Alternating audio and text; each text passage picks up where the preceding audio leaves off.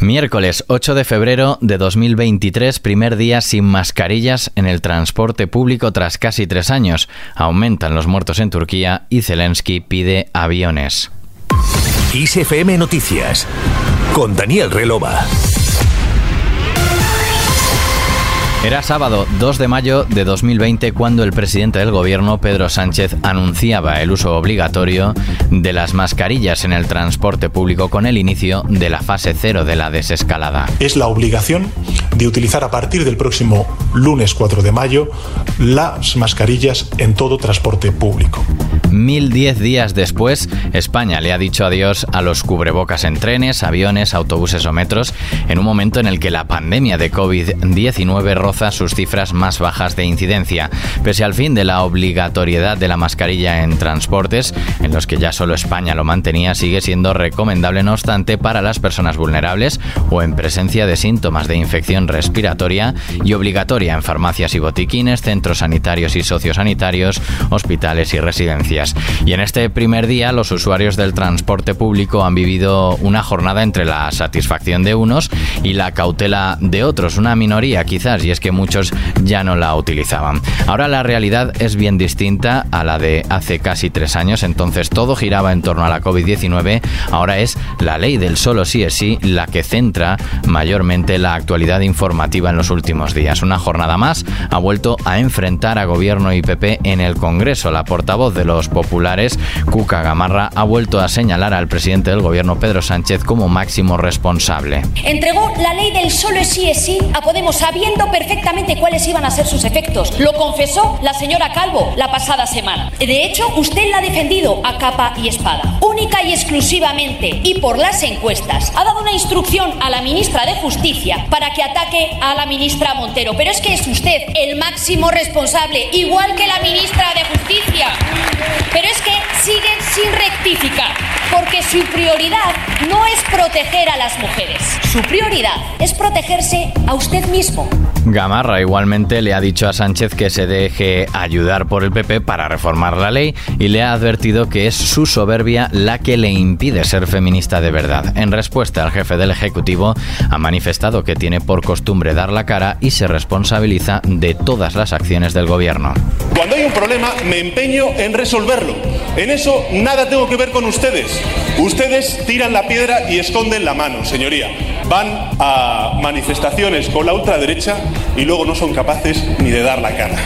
También la ministra de Justicia, Pilar Job, dice sentirse absolutamente responsable de la reforma de la ley y asume en primera persona lo que pueda pasar. Señoría, yo lo único que quiero decirle es que evidentemente yo me siento absolutamente responsable de esta reforma. Asumo en primera persona lo que pueda pasar. Creo que tenemos que actuar para blindar los derechos y las libertades de las víctimas, su seguridad. Una adecuada pena, una pena proporcionada, retribuye moralmente a las víctimas, de eso no hay duda. Pero también me pregunto que con todo esto que usted ha dicho, ¿dónde estaba el Partido Popular cada vez que este gobierno ha aprobado alguna medida en favor de las mujeres?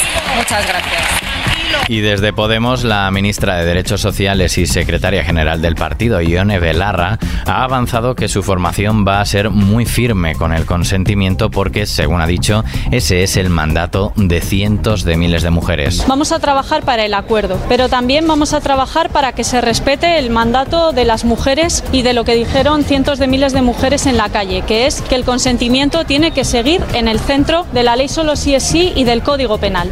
Declaraciones de Belarra ante los medios en línea a las palabras de Irene Montero, que ha recalcado que la falta de acuerdo no radica en una cuestión técnica, sino en una discrepancia política fuerte dentro del gobierno de coalición. También ha dicho que está dispuesta a hacer frente a la ofensiva y a ceder en cosas que pida el PSOE para dar una respuesta unitaria, a todo menos a que el consentimiento deje de estar en el Código Penal en el centro, ha añadido. Seguimos ahora en Turquía y Siria. El número de muertos por los potentes terremotos del pasado lunes superan hoy los 11.200, de los cuales 8.574 se han contabilizado en Turquía y 2.662 en Siria. Solo en Turquía hay desplegados unos 60.000 miembros de equipos de rescate en la zona más golpeada, pero la devastación es de tal grado y el área tan amplia que todavía hay lugares a los que no ha llegado ayuda alguna. La Unión Europea ha anunciado hoy que enviará ayuda humanitaria de emergencia a Turquía Turquía y Siria por valor de 6,5 millones de euros para contribuir a paliar los efectos de esos terremotos que se añadirán a la asistencia que desde el lunes aportaron los países miembros de forma individual. Y Zelensky pide aviones en un discurso en el Parlamento británico, su primera visita al Reino Unido desde la invasión de Ucrania, Volodymyr Zelensky ha vuelto a pedir aviones de combate para poder ganar la guerra contra Rusia. Tenemos libertad.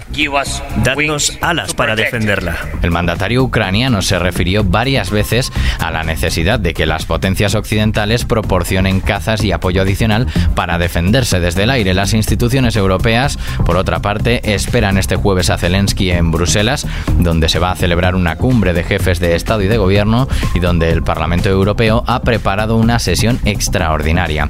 En su segundo viaje fuera de Ucrania, desde el inicio de la invasión hace casi un año, Zelensky se ha reunido hoy en Londres con el primer ministro británico Rishi Sunak y posteriormente en París con el presidente francés Emmanuel Macron y el canciller alemán Olaf Scholz. Y nos vamos con Celia Cruz que vuelve a hacer historia.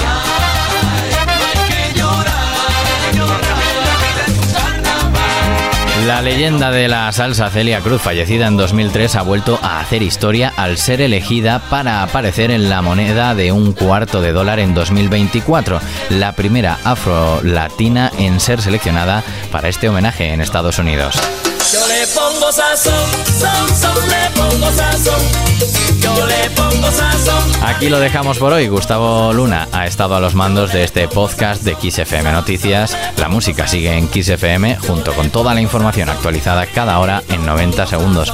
Un saludo de Daniel Relova. Hasta mañana. Lo mantengo entretenido, siempre dándole algo nuevo.